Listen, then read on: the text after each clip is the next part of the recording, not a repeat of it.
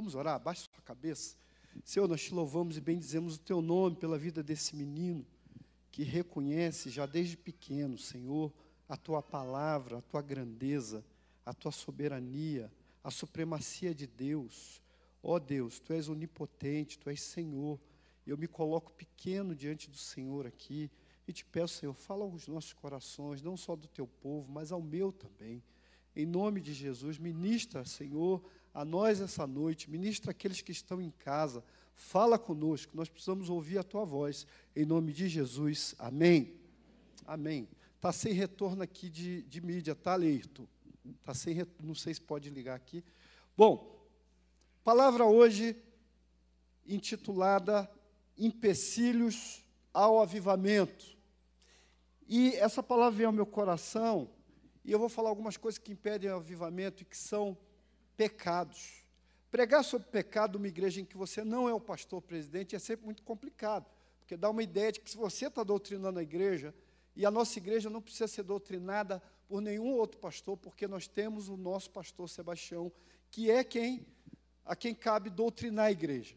Mas essa palavra é como uma epístola de João, é universal. Não é para Alameda específica e nem por nada que esteja acontecendo aqui, mas é para todos ouçam, tanto daqui como pela internet, e entendam que há coisas que atrapalham o que a gente chama de avivamento, que a gente tanto quer, que a gente tanto busca, que a gente tanto ora.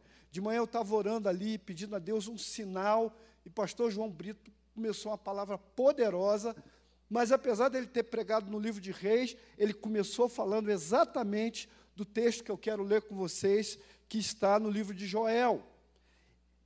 E esse texto de Joel, é um texto que fala dessa possibilidade de avivamento. Então, a ideia não é doutrinar a igreja Alameda, mas a, a ideia é falar sobre aquilo que Deus tem para tratar nosso coração.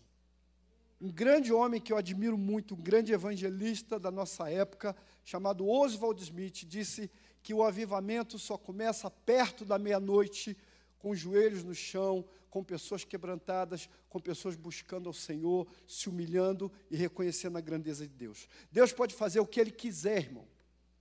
Mas às vezes Deus espera uma posição da igreja, uma posição sua, como servo de Deus, para que algumas coisas aconteçam. Deus podia fazer o que Ele quisesse com Elias, como o pastor João Brito pregou de manhã, mas Elias precisou arrumar o altar para que o fogo de Deus descesse. E às vezes a gente precisa arrumar o altar de Deus. Eu tenho um amigo que foi pregar numa igreja, e uma igreja assim, pentecostal do fogo, e uma gritaria, e criança correndo para lá e para cá, e o pessoal levantava e saía. E ele disse assim: Quantos aqui querem ver a glória de Deus? A igreja disse: Amém. E ele disse assim: Ninguém aqui vai ver a glória de Deus nenhuma, porque isso aqui está uma bagunça, uma desordem, uma falta de reverência. Criança correndo, uma bagunça, o culto. Precisamos arrumar a casa aqui. E ele disse que essa igreja era assim, viu? O cara falava assim: tem um anjo aqui, todo mundo, glória a Deus! Levantava, plantava bananeira, pulava, mas se falasse os dias assim, ó, o Senhor Jesus está aqui, ah, legal, tá bom. Não era tão importante assim. Então nós precisamos entender aquilo que Deus quer falar com a gente. Esses pecados, gente, não são aqueles pecados que tem pecado que suja a mão, né? O cara pecou já aparece. Minha irmã era terrível. A minha irmã não era fácil. Eu lembro uma vez que mamãe saiu e meu pai, perigo de paz, né? Deixou uma garrafa de vinho na geladeira. Ela pegou, tomou e deu para meu irmão. É sempre assim, né? Eva fez mesmo. E eu era pequenininho não tomei. E eles pulavam do guarda-roupa no colchão, colchão de mola, Renato. Então, aquele voo, né? Ela amarrou uma toalha e disse que era a Mulher Maravilha. E meu irmão era o Batman. Eu fiquei vendo o Batman e a Mulher Maravilha voando. De repente, a Mulher Maravilha veio vomitando no ar. Rapaz, mas a surra foi boa. Só que às vezes ela tentava esconder. Uma vez ela saiu do quarto com as mãos para trás assim, vermelha. Mamãe, muito esperta, já sabia que tinha coisa errada. Ela disse assim: Mamãe, adivinha o que eu estava fazendo? O que, é que você estava fazendo, filha? Lendo a Bíblia. É mesmo, filha. Mostra a mão para a mamãe. Não, mamãe, estava lendo a Bíblia. A mamãe quer ver a mão. Quando ela botou a mão toda suja, creme de cabelo, de tintura de cabelo, o quarto, misericórdia, a cama, o colchão, o travesseiro, a parede, tudo preto. Ela estava descobrindo a tintura preta, servia para pintar outras coisas. Então, há esses pecados que aparecem, né, que a gente não consegue esconder. Mas os pecados que eu vou falar hoje são pecados que estão escondidos no nosso sorriso, no nosso terno elegante, na nossa atitude religiosa, às vezes no nosso carrão importado ou não, ou quem sabe até na nossa mendicância, na nossa pobreza. Porque orgulho, por exemplo, não é coisa só de rico ou de quem tem dinheiro. Eu nunca esqueço que trabalhava na rua, em Duque de Caxias, no Rio de Janeiro, e estava uma vez orando com um mendigo, tentando convertê-lo, tentando levar a palavra para ele, e ele tudo tinha um argumento. E aí tinha uma irmã do lado, que profetizava de Deus, mas que era muito nova no Evangelho, mas Deus já usava aquela irmã, e ela falou assim: você vê, ela não conhecia o texto bíblico, como Deus é tremendo, o Avison, pastor Avison. Olha, ela disse assim: Pastor, tem uma palavra aqui na minha cabeça, mas acho que não é de Deus, não, que é muito esquisita. Aí eu falei assim: Então diz a palavra. Aí ela começou a falar em línguas e disse assim: Deixe a porca voltar para o lamaçal e o cão para o vômito. Aí eu falei, irmã, pode parar, eu já entendi o que Deus quer. Eu disse, meu amigo, você pode ir embora, cuida da sua vida e vai. Deus deu uma palavra dura para aquele mendigo. Porque não havia no coração daquele homem quebrantamento. Não havia no coração dele humildade. Nem sempre a pessoa está na rua suja, sem ter o que comer, quer dizer que ela é simples e humilde. Às vezes eu olho para os mendigos e penso assim, ah, o povo mais orgulhoso que existe na face da terra. Porque às vezes tem um coração duro e por causa desse coração duro está ali naquele lugar. Mas vamos caminhar naquilo que a palavra tem para nós essa noite. Vamos lá. Foi? Vamos lá. Primeiro vamos ler Joel 2, 28 a 32. Não, primeiro 12 a 18. Você pode abrir sua Bíblia aí e acompanhar comigo a leitura. Diz assim: Ainda agora, mesmo diz o Senhor, convertei-vos a mim de todo o vosso coração, isso com jejuns e com choro e com pranto, e rasgai o vosso coração e não as vossas vestes. Convertei-vos ao Senhor vosso Deus, porque Ele é misericordioso, compassivo, tardio em irar-se e grande em benignidade, e se arrepende do mal. Quem sabe se não se voltará e se arrependerá e deixará após si uma bênção em oferta de alimentos e libação para o Senhor vosso Deus. Tocai a trombeta em Sião, santificai um jejum, convocai uma assembléia solene, congregai o povo, santificai a congregação, ajuntai os anciãos, congregai as crianças e os que mamam, sai o noivo da sua recâmara e a noiva do seu aposento.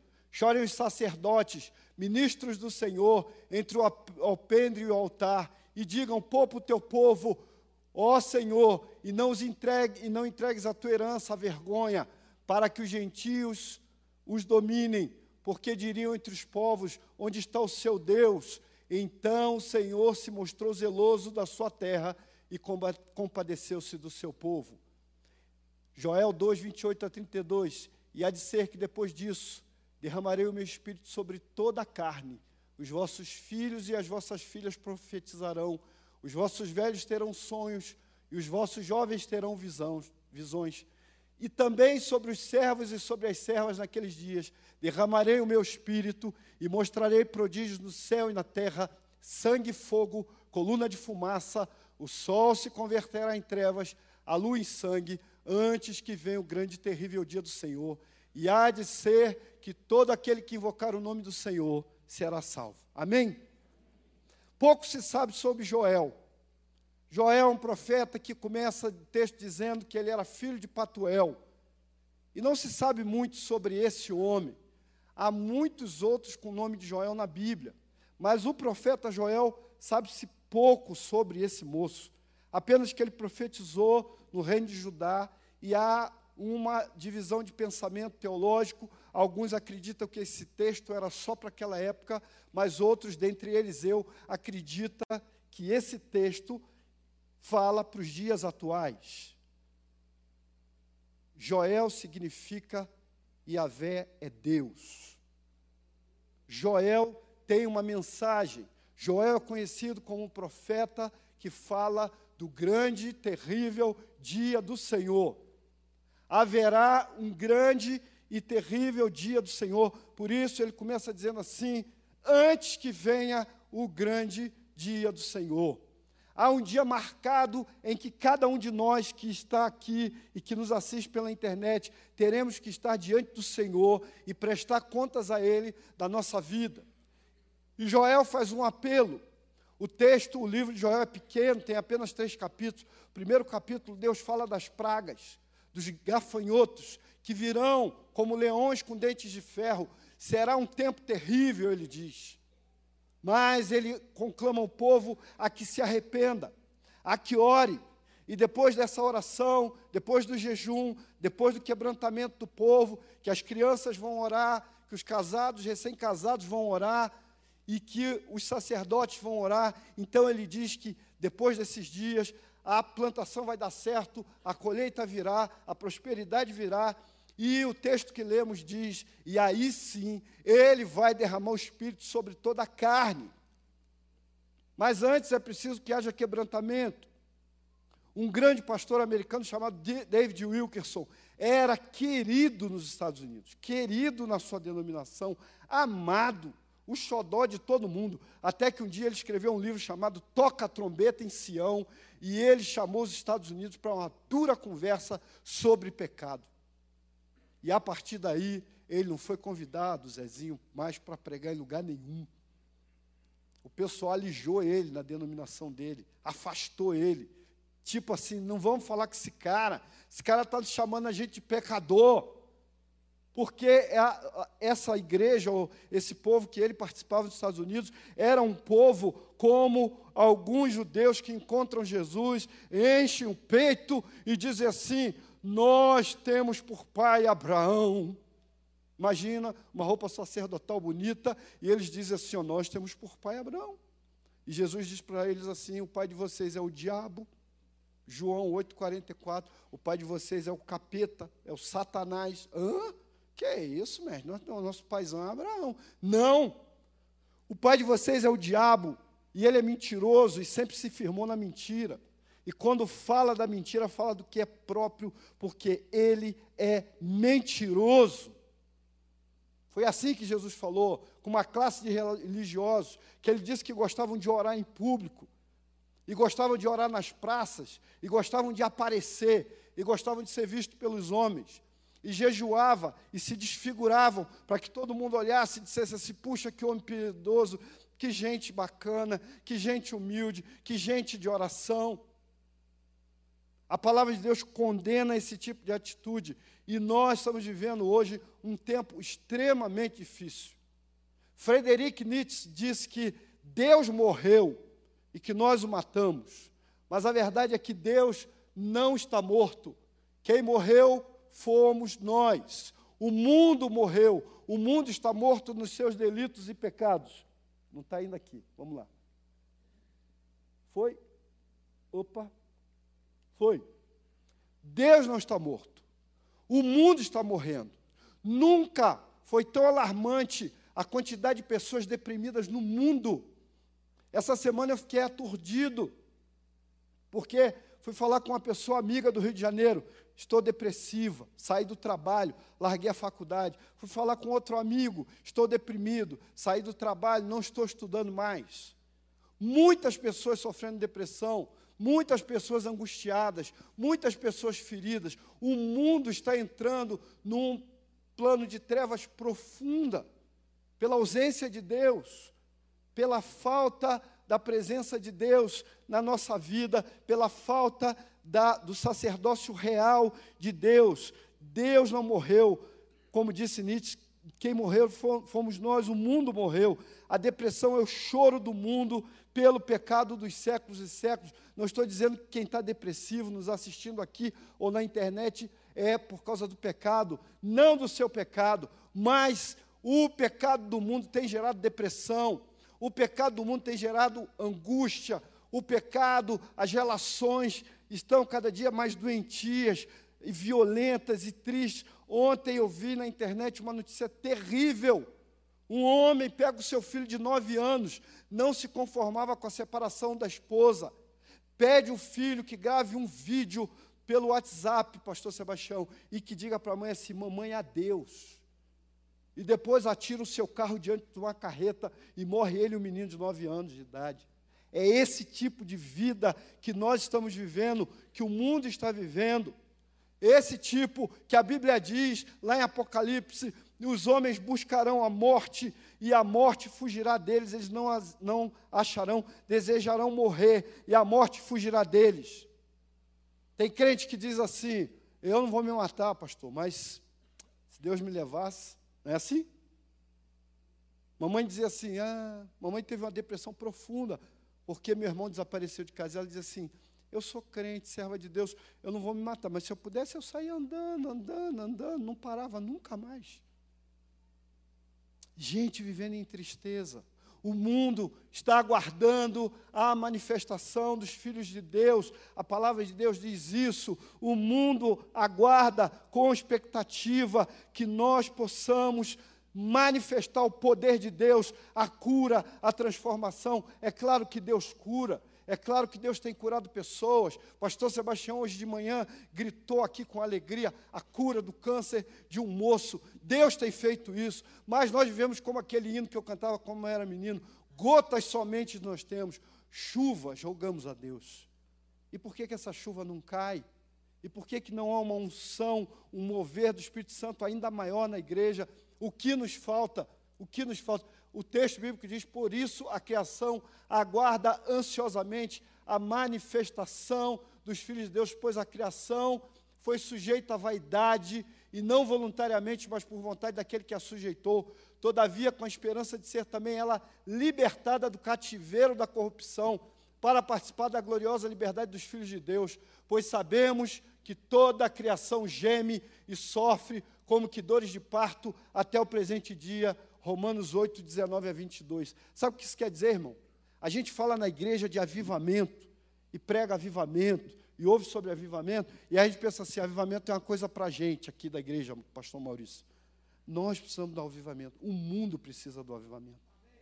O mundo precisa ser curado, o mundo precisa ver a transformação de Deus, o avivamento real, pessoas vão entrar, essas portas vão ser poucas, pessoas vão entrar, dobrar os joelhos aqui e dizer: Senhor, tem misericórdia, eu sou pecador, eu quero a salvação. No avivamento real, quando o Espírito Santo de Deus se move, meu irmão, você não precisa ir à rua pregar, as pessoas vêm até você, seguram você pela sua roupa e, diz, e dizem: pregue, fale de Jesus para mim, eu preciso ouvir a voz de Deus, eu preciso ouvir de Deus, eu quero a Bíblia Sagrada. Como isso acontece? É preciso que algumas coisas aconteçam ou que algumas coisas saiam da nossa vida. Por isso, o tema da mensagem: empecilhos ao avivamento. E existem alguns empecilhos, algumas coisas que impedem, e eu quero mostrar e ver com você algumas delas. Primeira, orgulho. O orgulho é uma desgraça na vida do homem. O orgulho é quando você acha que você sabe tudo, você não é ensinável. O orgulho, a palavra de Deus diz que o orgulho vem antes da destruição, o espírito altivo antes da queda. Tem gente que vai pastar e vai comer capim na vida pessoal, espiritual, por causa do orgulho. E o orgulho está dentro da nossa igreja, irmãos, da Igreja Evangélica do Brasil. A gente se orgulha do que faz, a gente se sente muita coisa. A gente acha que sabe mais que todo mundo. Eu trabalhei a vida toda com evangelismo. E eu sempre disse para o grupo de evangelismo o seguinte: olha, quando você sair da igreja para evangelizar e começar a dizer assim, nós vamos evangelizar, mas olha só, pastor Maurício não veio. Pronto, o capeta já usou você. Quando você começa a achar que você é melhor do que qualquer um, e que você sabe mais do que qualquer outra pessoa, você está lascado, meu irmão. Porque Deus não te chamou para isso.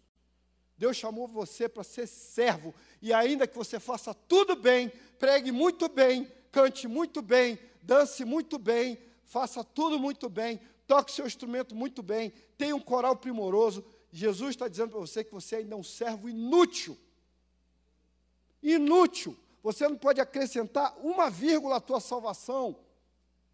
Nós precisamos entender isso. O orgulho é terrível. A gente não é ensinável. A gente acha os dias que é muito bom. Uma vez eu fiz um teste de QI, aí deu 123. Aí eu falei, caramba, QI muito alto, né? Aí um dia eu estava lembrando, eu estava recém-casado, né? Lua de mel. Eu estava me sentindo cara, magrinho na época, hein? Carrinho mais ou menos novo. E aí eu lembrando disso, meu QI é muito alto, ó, cheio, o carro não me cabia, tão cheio que eu estava. E aí, naquela época, irmãos, há quase 30 anos atrás, eu não sabia o que a gente sabe hoje pela ciência, psicólogos, neurologistas, educadores sabem, nós temos tipo de inteligência. E nós temos também tipos de memória. Tem gente que tem uma inteligência musical, tem uma memória fantástica para música, né, Renato? Tem gente que tem uma memória boa para números. Eu e minha filha, por exemplo, gravamos número de celular, número de CPF. Ela ainda é melhor do que ela, sabe meu CPF da mulher e dela. Eu só sei o meu.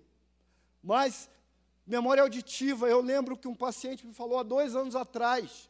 Mas existe um tal de memória espacial, gente, que é a noção de onde você está.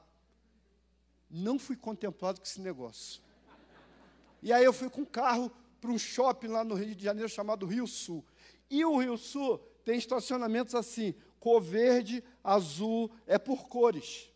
E aí eu botei no verde, e eu não devo ter memória de cor também, porque eu botei no verde e achei que era azul. Rapaz, depois de uma hora e meia procurando, o segurança pegou o rádio assim, falou assim, ó, o carro desse burro aí está aqui no azul, ele está achando que botou no verde. Meus irmãos, pensa a vergonha que eu passei. Eu falei, Jesus, eu sou burro pra caramba. Então não há nada que você seja bom em tudo, cara. Tem o cara que toca bem, canta bem, não prega nada. Tem o cara que prega bem, não toca, não canta nada. É o meu caso. A minha filha diz que quando eu canto, os, os demônios vão tudo embora. Meu pastor já é um bom pregador e canta razoavelmente bem. Tanto que ele vai cantar para os doentes. Se eu for cantar para doente, vai morrer. Pelo menos de tristeza o cara morre. Então você não é melhor que ninguém, cara.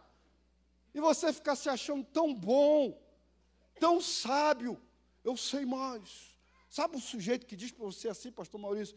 Isso aí eu já conheço. Conhece nada, rapaz. Você não sabe nada. Olha, eu tenho uma irritação quando eu vou na rua pregar e alguém para e conhece tudo de igreja, começa a falar mal de igreja. Eu já sei que o diabo está usando. E aí eu já falo para quem está comigo, não dá confiança não, deixa falar sozinho. Deixa falar. Não tem jeito, meu irmão. Orgulho é uma coisa que leva o sujeito à destruição. Nós precisamos largar o orgulho. Nós só podemos nos orgulhar de Cristo Jesus, como disse Paulo. Se em alguma coisa você se orgulha, é daquele que deu a vida por você. Eu me orgulho de ser filho de Deus. Só isso. Não tem nada melhor, não tem nada maior do que isso. Lázaro não tinha o seu terno bonito italiano. O terno não prega. Lázaro era um mendigo e a Bíblia diz que ele jazia à porta do rico. Quando morreu, ele foi para o céu. Ele foi para o seio de Abraão e o rico foi para um lugar de tormento. Pensa nisso. Eu tenho uma amiga missionária, a gente discutia isso. Ela dizia assim: Mas, Marivaldo, aí pregar para os mendigos não tirar eles da rua. Eu falei: A palavra de Deus tem que ser pregada em tempo, fora de tempo. Vai ter gente que nunca vai sair da rua, mas você vai encontrar com elas lá no céu. E vão ser da turma do Lázaro. E vai ter gente chique, bacana, do alto do seu terno, bem cortado, do seu carro importado, que vão morrer e vão para o inferno. Porque o orgulho, afasta essa gente de Deus. Deus não tem papo com gente orgulhosa. E nós precisamos entender isso. É uma, essa é uma das coisas que atrapalha e que impede a ação do Espírito Santo fluir numa igreja, gente. Nós precisamos entender isso. Você que me assiste pela internet, talvez você esteja sofrendo por causa do seu orgulho. Orgulho impede o cara do arrependimento impede o sujeito de ver, você fica cego, surdo e mudo, assim é o orgulhoso. Eu lembro que um amigo me levou na casa do pai dele, o pai dele estava doente, e ele disse assim: ó, meu pai era matador, sabe? aquele negócio assim de PM no Rio de Janeiro. O cara era dedo, dedo duro. Mas hoje ele está doente. E eu cheguei na casa dele, e o Espírito Santo, às vezes, né, pastor Sebastião, dá missões para a gente complicadas. E eu olhei para ele, o Espírito Santo falou assim: manda ele se render. Eu falei: que isso, Senhor? Fala para o cara desse se render. E eu comecei a falar, o Espírito Santo começou a fluir. E eu comecei a dizer para ele assim: você precisa se render. A linguagem que ele entende é se render, gente. O Espírito Santo sabe o que diz. Fala para ele se render. E eu comecei a dizer: você precisa se render. Não, mas eu sou boa gente. Eu falei: não, você precisa se render a Cristo. Você é pecador, pecou muito, muito, muito, muito. Renda-se ao Senhor. Deponha as suas armas. Abaixe a sua mão e diga: Ele é Senhor. Irmãos, ele não se rendeu. Até onde eu sei, ele não se rendeu ao Senhor, mas Deus me deu uma palavra para aquele homem de que ele precisava depor as suas armas. O orgulhoso precisa fazer isso. Você precisa parar de olhar para você. Você precisa deixar de lado a presunção. A presunção é como você presume que você sabe tudo. A presunção é filha do orgulho e neta do egoísmo. Porque isso tudo provém do egoísmo. Tudo que eu vou falar aqui tem como raiz o egoísmo. É quando eu estou centrado em mim, só olho para mim, só penso em mim. Tudo que importa sou eu, então eu me acho melhor, eu acho que eu sei, eu acho que eu, que eu posso, eu acho que eu sou. E o Espírito Santo não está nesse negócio. Deus dá quase tudo para um homem, mas tem uma coisa clara na Bíblia que ele não dá, é a glória dele. Então não tem grande pregador, não tem grande filósofo, não tem nada disso. Desde jovem que eu prego, mesmo antes de ser pastor. Eu lembro que fui pregar numa igreja, e aí, quando acabou, uma jovem chegou para mim e disse: Puxa vida, o senhor prega igual o Caio Fábio. Aí eu falei: Igual o Caio Fábio? Na época, pastor Caio Fábio era, né? Hoje, se falar isso, eu vou sair com vergonha. Gente, homem não é Deus e nunca será. Há um autor que escreveu um livro para Testemunhas de Jeová e ele disse assim: há uma coisa sobre Deus no primeiro capítulo desse livro, ele diz assim: há uma coisa sobre Deus que você precisa saber. Deus é um só. A primeira frase, a segunda, e ele não é você. Deus tem compromisso com quem tem compromisso com a submissão a Ele, com a obediência a Ele, com o quebrantamento a Ele. O segundo problema grave que afeta o avivamento, autossuficiência. Nesse caso, você acha que você faz. Você se acha muito capaz. Ninguém é tão capaz como você. A igreja que o pastor Sebastião pastoreou, eu não tive o privilégio de ser pastoreado por ele, mas um tempo depois que ele saiu de lá, eu fui para lá, fiquei lá sete anos com o pastor Ezequias, um grande pastor também, e fiquei lá um tempo. E lembro que eu fui liderar a juventude, e um moço, e eu posso contar esse testemunho que hoje ele é meu amigo e ele aceitou. Um moço, ele não participava de nada dos jovens, mas ele vinha sempre para tocar. Viu, Renato? Só vinha para tocar. Tocava tudo. Dizem que ele era o cara no teclado. E aí eu fui tirei ele do grupo de louvor. E o cara ficou zangado comigo, rapaz. Não, mas o senhor tem que ver que, que eu tenho que tocar porque eu sei tocar sete instrumentos. Eu falei, isso para Deus quer dizer nada. Para Deus não significa nada. Deus não quer um tocador de instrumentos, Deus quer um coração quebrantado e contrito, um coração submisso, e você não tem. O cara quase me bateu. Ficou zangado. Mas, depois de um tempo, irmãos, ele veio, se arrependeu, a gente conversou, caminhou junto, depois ele voltou a tocar, e ele hoje é um grande amigo meu. E ainda por cima é flamenguista, viu, pastor? Então é uma benção. Irmãos, você não pode achar que é você que faz. Você. Eu era menino, a minha avó já contava essa história para mim, que havia na igreja um grande coral. E o coral era bom demais. O coral era um sucesso. O coral arrastava multidões. Onde o coral ia cantar era uma benção, mas de repente começou a cair. Sabe quando o negócio começa a cair? É igual o time, está jogando bem, de repente começa a cair, e aí já não joga tão bem, começa a empatar, perder, perder, aí perde de novo, perde mais uma vez. Assim. o coral começou a vacilar. E aí resolveram orar para saber o que está acontecendo com esse coral. E aí alguém percebeu que tinham afastado a irmãzinha lá que já estava dando uma desafinada boa. Viu, Renato? Não afasta, não, Renato. Sabe por quê? Porque Deus depois revelou para aquele povo que ele mantinha aquele coral porque ela orava todo dia, nome por nome, por cada um do coral, por cada apresentação do coral. Aquela irmã jejuava por aquele coral e ela foi tirada do coral. Porque eficiência não significa aceitação de Deus. Muitos dirão: em teu nome expulsamos demônios, curamos enfermos, mas ele dirá: eu não conheço vocês, a sua eficiência para Deus é nada. Então não seja autossuficiente. A palavra diz: está em mim, eu em vós. Como a vara de si mesma não pode dar fruto se não estiver na videira, assim também vós, se não estiverdes em mim. Eu sou a videira, vocês são as varas. Quem está em mim, eu nele. Esse dá muito fruto. Por quê? Você pode repetir comigo? Sem mim, nada podeis fazer. Nada. Nem respirar, cara. Nem mexer o pé. Uma vez eu vi um pregador pregando isso. Ele disse assim: Você já deu glória a Deus hoje porque acordou e seu pé se mexeu? A pessoa olhou assim: Esse cara está doido. Experimenta acordar amanhã e seu pé não se mexer. Experimenta isso. Você vai ver o quanto é gratificante saber que você pode botar a perna para fora da cama, né? Com dificuldade, né? Aqui em Curitiba, quando está frio, né? Eu falo assim, Senhor, tem misericórdia de mim. Aí eu jogo a perna para fora da cama, minha perna é pesada, segundo minha mulher, aí eu levanto, mas é difícil. Mas tem que dar um glória a Deus, Senhor, obrigado, porque eu estou de pé, porque eu estou vivo, porque eu posso fazer alguma coisa, mas o fazer para Deus é independência dEle. Eu preciso depender todo o tempo dele. Não dá para eu achar que eu sou, eu sou o super-homem, o super-cantor, o super. Eu não sou, irmão. Não sou. Eu era de uma igreja, quando jovem, já dava aconselhamento lá e tal, e tinha uma irmãzinha, irmã Maria.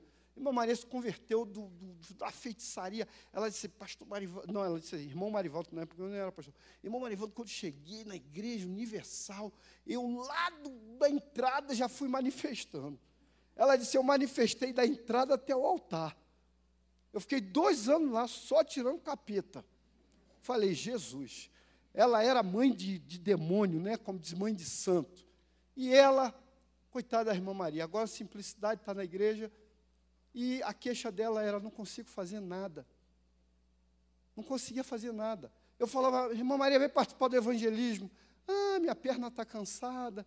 Nunca podia, nunca conseguia. E depois de muito tempo atendendo ela, tentando entender, eu percebi que o problema dela é que lá na feitiçaria ela era bambambam. Bam, bam. Ela mandava, ela resolvia, ela fazia, porque feitiçaria é isso. Feitiçaria é o pecado de quem quer controlar. Eu controlo. Traga a pessoa amada em três dias, sumo com a sogra. Olha, negócio forte. Isso é feitiçaria, meu irmão.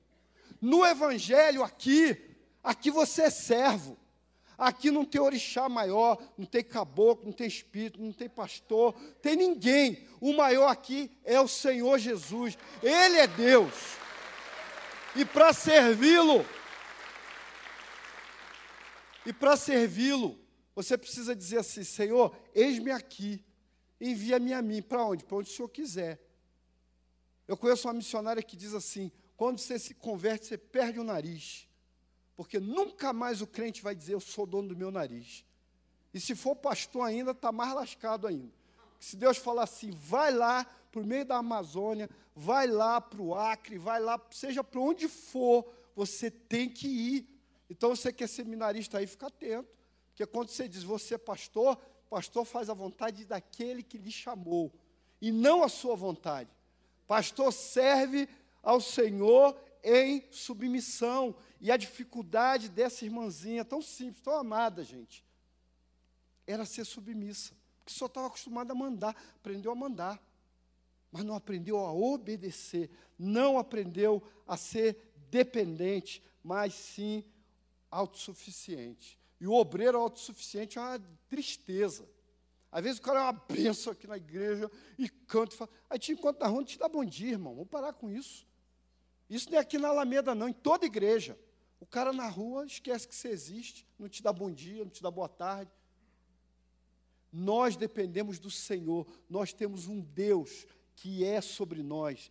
Quantos aqui sabem o que, que significa o kippah que os judeus usam? Quem sabe? Kippah significa todo homem está abaixo de Deus. Aquele kippah representa a mão de Deus, dizendo assim: você está abaixo do Senhor. Ninguém, nenhuma alma viva está acima dele, porque ele é Senhor. Amém? Então, às vezes a gente está cheio de si. Um homem da Bíblia que estava cheio de si era Sansão. E o que eu acho mais interessante quando eu leio a história de Sansão é quando o texto bíblico diz Sansão não sabendo que o espírito de Deus havia se retirado dele. Gente, isso é triste demais. Imagina, hein? Sansão levantou e disse: "Ó, oh, eu sou o cara". E aí tomou um pescotapa, como a gente diz lá no Rio de Janeiro.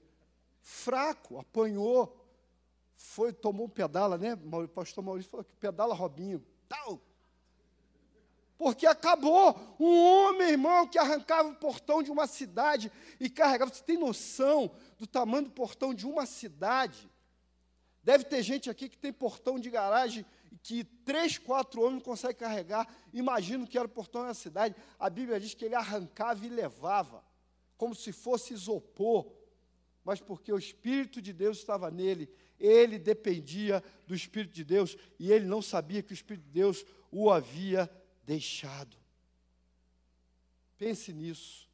Então, orgulho, empecilho a que Deus mova avivamento nessa igreja, em qualquer igreja que me ouve, em qualquer vida.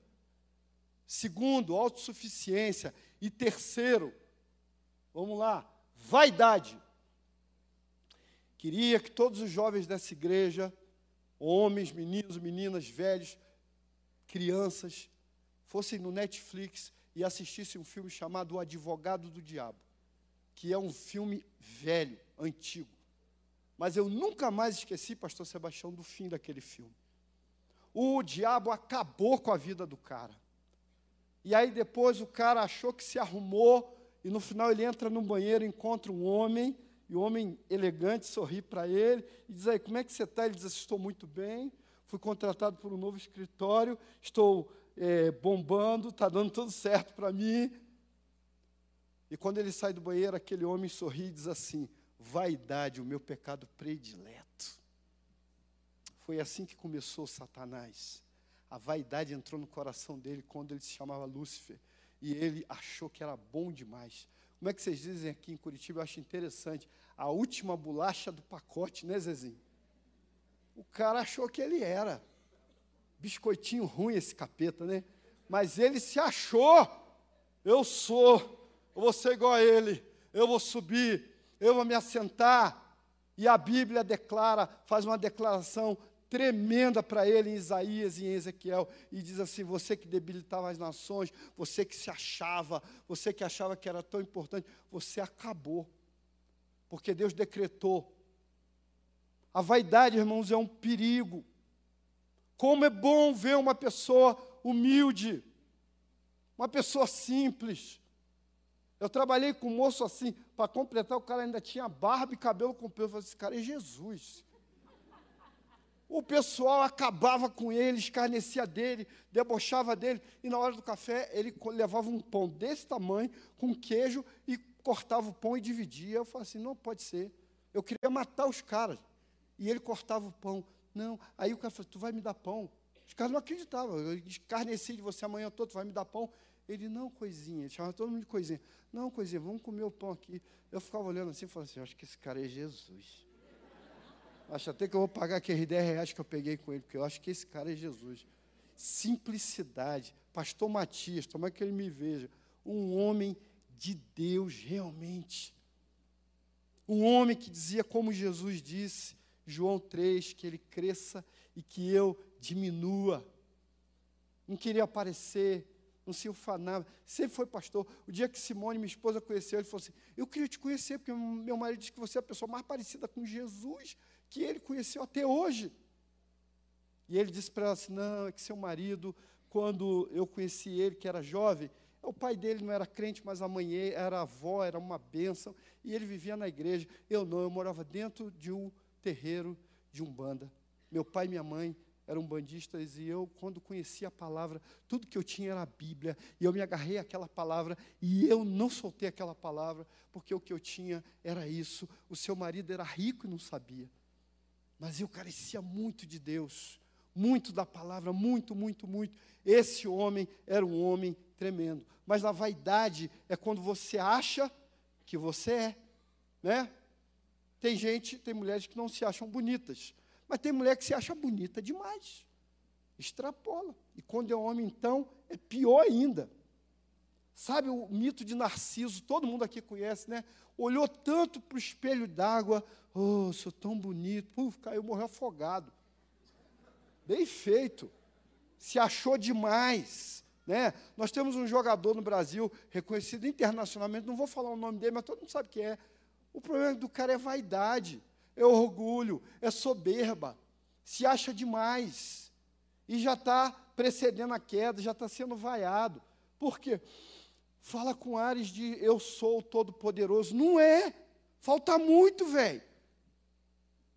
Então, cuidado com o que você acha que você é. A palavra de Deus diz em Tiago 4,6: Antes ele dá maior graça.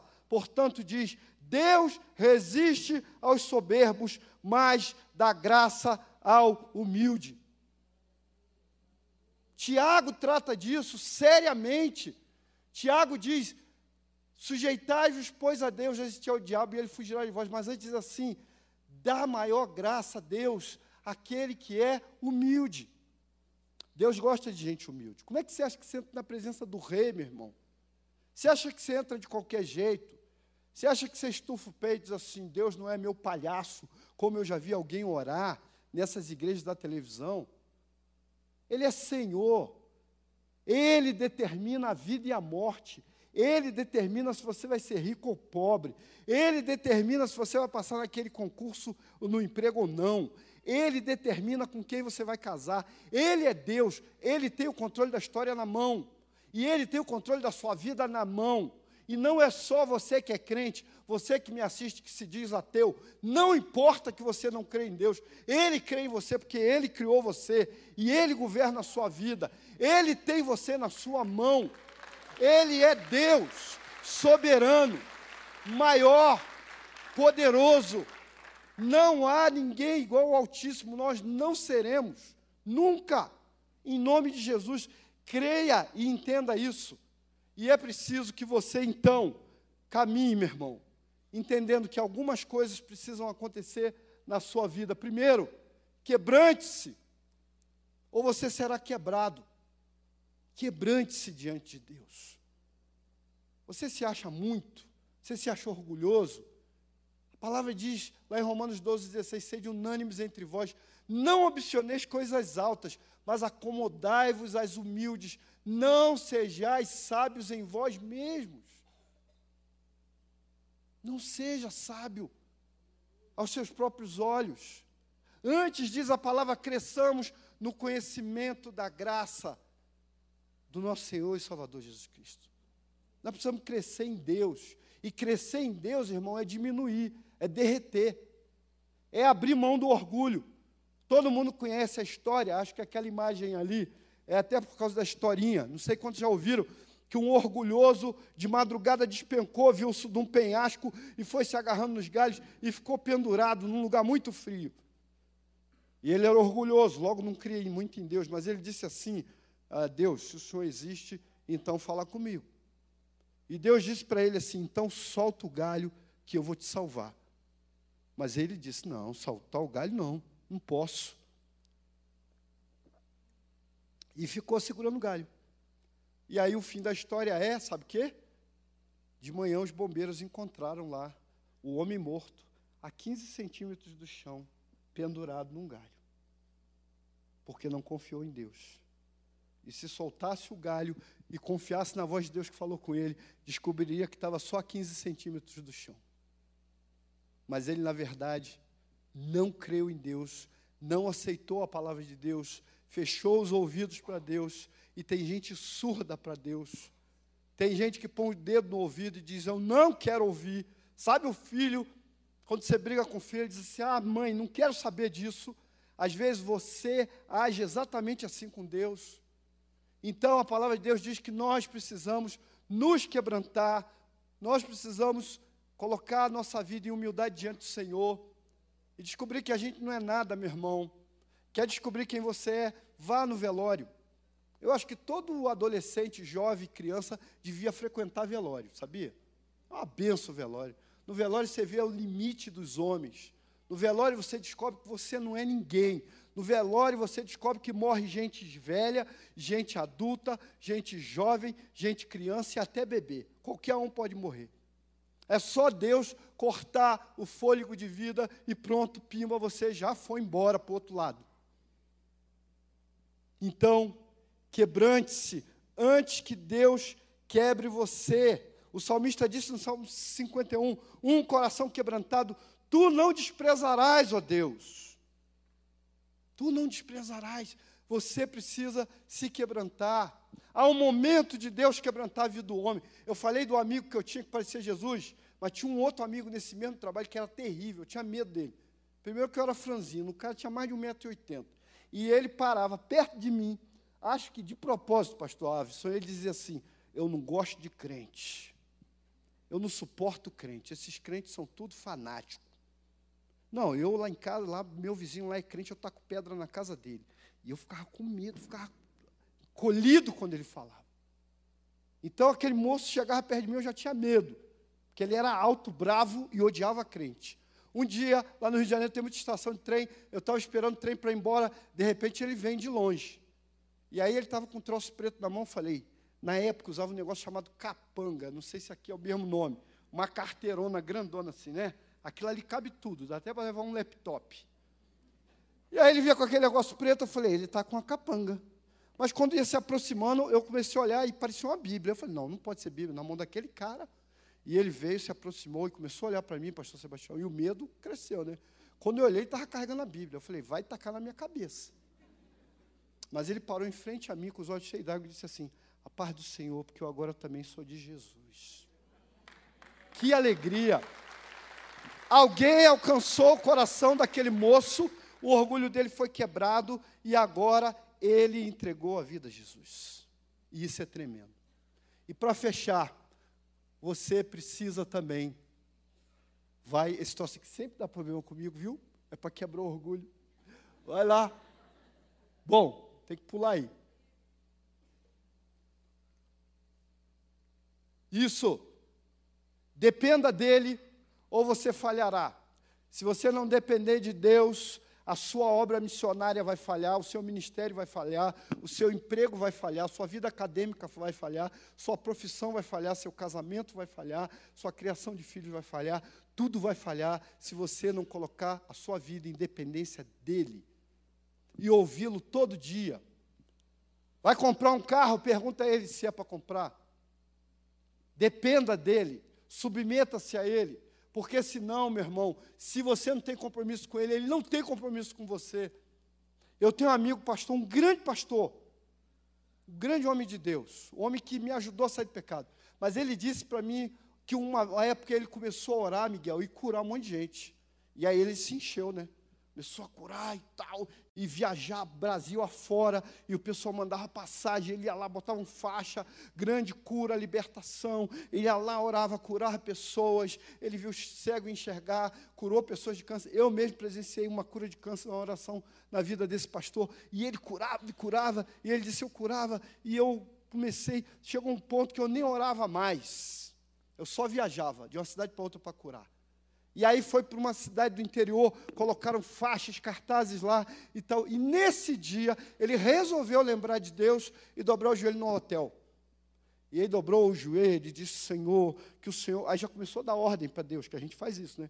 Senhor, que o Senhor cure nessa noite. E Deus falou para ele assim: Eu não vou curar ninguém. Hã? E Deus disse para ele assim: Você não me busca, você não me serve, você se encheu de vaidade, vanglória, orgulho, presunção, você se acha e eu não tomo parte disso. E ele disse que foi lá para o culto, né? Já estava marcado, pensa. E aí, Sandra, não curou ninguém. Foi um fiasco.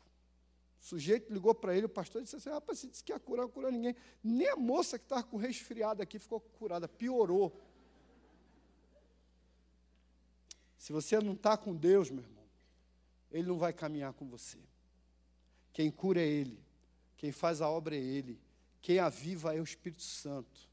A tua dependência do Espírito Santo é tudo. A palavra em Romanos 11:36 diz: "Porque dele, por ele, para ele são todas as coisas. Glória, pois, a ele eternamente." Humilhe-se, ou Deus o abaterá.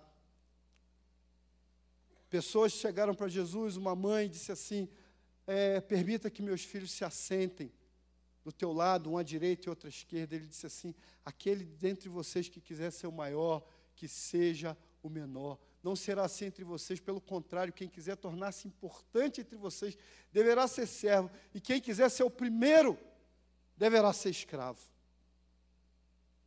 Amém? Eu relutei muito para ser pastor e eu quero encerrar falando isso. Eu relutei muito, não queria ser pastor. Eu já pregava, podia continuar pregando. Eu já era psicólogo, eu já trabalhava na igreja, eu não quero ser pastor. E Deus começou a me chamar, usou alguns pastores para falar comigo. E eu falei assim, puxa, não, não tem sentido, não, sabe, uma luta. E aí um dia eu estava num congresso chamado Radical, Atitude Radical. Quem já fez aqui? Poucos fizeram, sabe que é tremendo, né? E eu estava lá. E eu estava no culto e eu desafiei Deus. Eu falei assim, Senhor, se o Senhor me chamou para ser pastor mesmo, o Senhor me mostra o que é ser pastor. Aí Deus falou assim meu coração, vai lá fora. Eu falei, não, isso não é de Deus, isso é coisa do inimigo. Está mandando eu sair do culto. Senhor, se o Senhor quer que eu seja pastor, me mostre o que é ser pastor. Deus de novo falou assim, vai lá fora, eu vou te mostrar. Aí eu falei, ah, agora eu vou pagar para ver. E eu levantei e fui, irmãos. Quando cheguei lá, o líder do acampamento, pastor Davidson, um homem de Deus, tremendo esse homem, estava lavando o banheiro. Ele estava lavando o banheiro. E o banheiro não era dos melhores, não, viu? Na época o sítio tinha um banheirinho muito ruim. Ele lavando um e a filha dele lavando outro. E Deus falou assim: ó, isso é ser pastor. Ser pastor é servir. Ser pastor é se entregar ao sacrifício. Por isso Jesus disse a Pedro: Tu me ama? Apacenta as minhas ovelhas. Ser pastor é descer, não é subir. Altar não é palco. Pastor não é palhaço, nem artista. Ser pastor é um sacerdócio de Deus. A unção de Deus hoje nessa igreja, desde de manhã. Eu e o Aves tivemos o mesmo mistério, né, Aves? Moisés está de mão levantada, meu irmão. Porque é uma unção de Deus na vida do obreiro dessa igreja dada a sua simplicidade, seu abandono ao orgulho, à vaidade, à autossuficiência. Em nome de Jesus, tire isso da sua vida, tire orgulho, tire presunção, não ache que você é o que não é. Quebrante-se diante do Senhor, deixe Ele falar o seu coração, Ele quer usar você sim. Não seja como alguns adolescentes, eu fui líder de adolescente 13 anos, e a maior dificuldade deles é na tua orar, ele falou assim, tio, não vou orar não. Por que você não vai orar? Pô, tio, vão zoar minha cara. Aí eu digo assim: você está orando para quem? Você está orando para a turma, cara. Porque quando você quiser orar para Deus, você não vai se importar com o que vão dizer ou com o que vão falar. Quem se importava com isso eram os fariseus. E é, tio, aí, tá ligado, é isso mesmo. Irmão, seja do Senhor, faça a obra dele com alegria, com prazer, mas não espere recompensa, não espere elogio, não espere ser reconhecido, ser o melhor. Não, faça. Busque ao Senhor. Deus espera de nós um coração quebrantado. E hoje, essa noite aqui, pode trocar aí. Essa noite aqui, o desafio de Deus para essa noite é que a gente se esvazie como um todo. O desafio de Deus para hoje é arrependimento. E arrependimento de pecado, meu irmão. Talvez você não seja orgulhoso, mas é vaidoso. Talvez você não seja vaidoso, mas tem sido autossuficiente. Eu não sei o que se passa na tua vida, mas o Senhor sabe. E Ele quer essa noite tratar o teu coração como servo de Deus, como homem e mulher de Deus. se você quer de fato dizer, Senhor, eu reconheço a tua grandeza, se você quer reconhecer o que um menino de dois anos foi capaz de pregar, que Ele é Deus, Ele faz, Ele fecha portas, Ele abre portas, Ele é o Senhor. Eu quero que você se levante e venha aqui. Agora não é para orar por enfermidade, agora não é para orar pela sua família, agora é para orar pela sua vida. E você vai estar dizendo: Senhor, eu reconheço que Tu és o Senhor sobre a minha vida em nome de Jesus. Você não pode se salvar, você não pode acrescentar um côvado à sua existência. A palavra diz no Salmo 51: sacrifícios para Deus são um espírito quebrantado, um coração quebrantado e contrito, não desprezarás, ó oh Deus. Nós precisamos sair do lugar que estamos, como disse Joel, jejuar, chorar, clamar pelas pessoas que estão em depressão, clamar por ministérios e igrejas que estão feridos, clamar por um evangelho verdadeiro e não a farsa que muitos de nós temos vivido no Brasil. Nós precisamos de um evangelho de arrependimento. Então a palavra diz: então eu derramarei o meu espírito sobre toda a carne e vocês vão profetizar, vocês vão ter sonhos, vocês vão ter visões, porque o meu espírito se moverá. Mas como o espírito de Deus pode se mover se o altar não está arrumado? Em nome de Jesus, eu quero chamar o pastor Sebastião aqui para orar. Eu sinto meu coração, e nesse momento eu me submeto ao pastoreio dele, à autoridade dele, e eu sinto que essa oração ele deve fazer. Que Deus tire de nós, Alameda, e da igreja do Senhor no Brasil, toda vaidade, toda presunção, todo orgulho, que as pessoas olhem para a gente e vejam apenas o amor de Deus e o mover do Espírito Santo de Deus sobre a nossa vida, em nome de Jesus. Amém. Vamos ficar em pé, todos. Coloque-se em pé. Alguém disse que a maior posição, a posição mais elevada que um ser humano pode se colocar é quando ele se coloca de joelhos diante de Deus. Mas essa posição não é o joelho da perna, são os joelhos do coração. Por isso eu quero pedir com carinho, todos em pé, por favor, todos, os que estão aqui na frente, todos em pé. Todos em pé. Vamos aprender uma coisa muito sublime. Uma criança, um pastor foi numa casa e a, na hora de ler a Bíblia, eles vamos ficar em pé, vamos ler a palavra de Deus. E essa família tinha uma criança assim muito mal resolvida. E ele ficou sentadinho na cadeira. E depois que a mãe olhou para ele, deu sinais, ele continuou sentadinho. A mãe deu aquele beliscão que só a mãe sabe fazer e colocou ele em pé. Aí o pastor leu a Bíblia, orou e foi embora. E a mãe dele falou assim: Precisava de eu te beliscar para você ficar em pé? Ele olhou para a mãe e disse: Eu fiquei em pé por fora, mas por dentro eu fiquei sentado. Por isso que muitas vezes nossos joelhos não expressam o nosso coração. Se ajoelhar com os joelhos pode ser uma hipocrisia, pode ser uma religiosidade.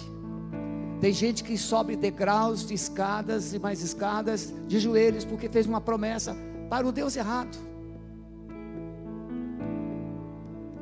Por isso que o joelho que Deus quer é aqui dentro de nós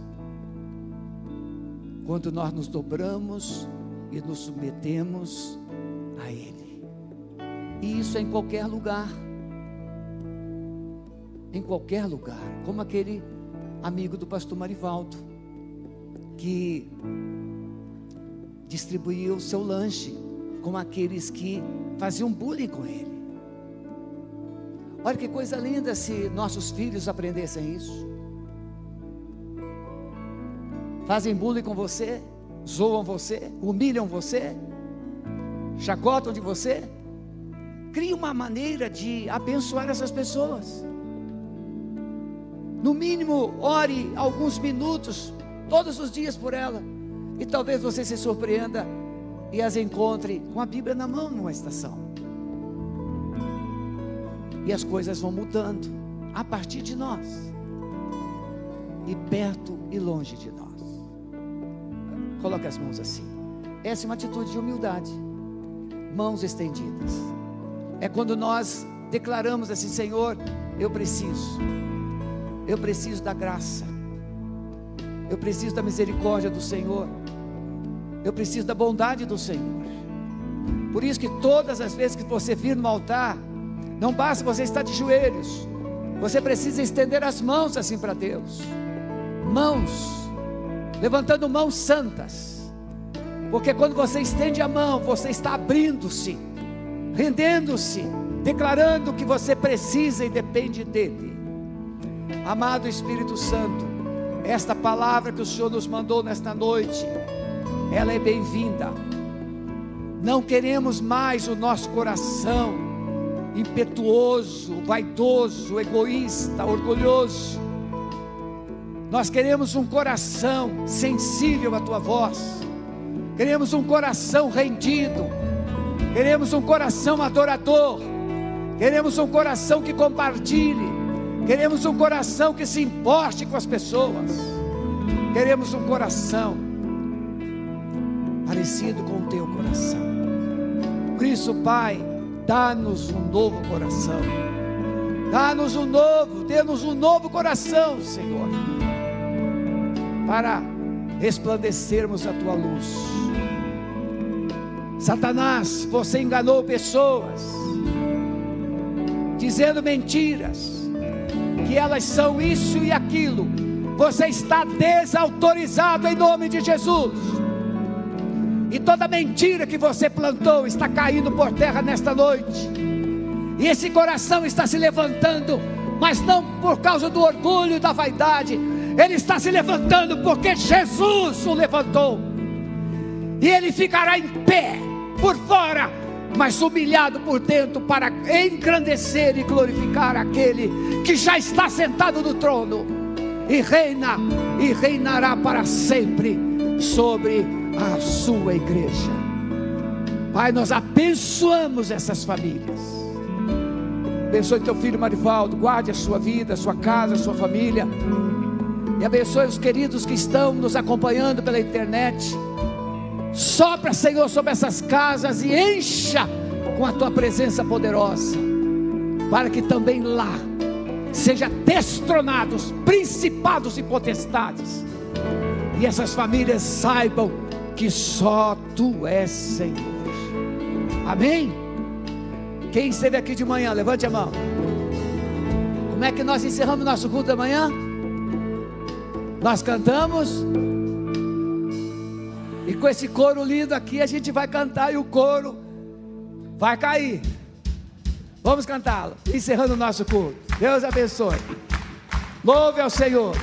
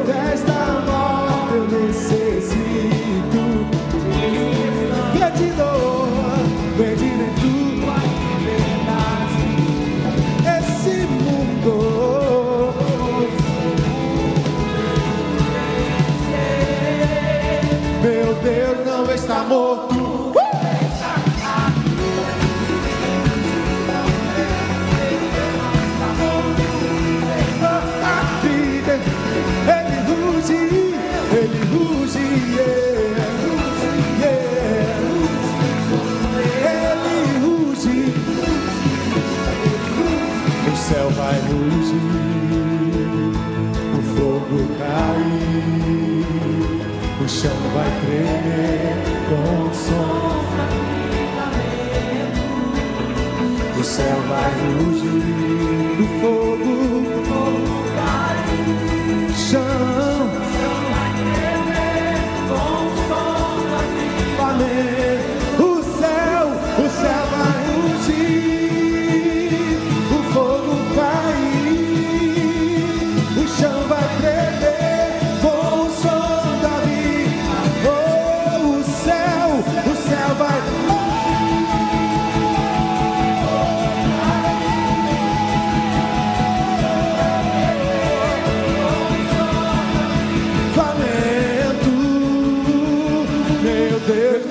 e vai e tira o pé do chão.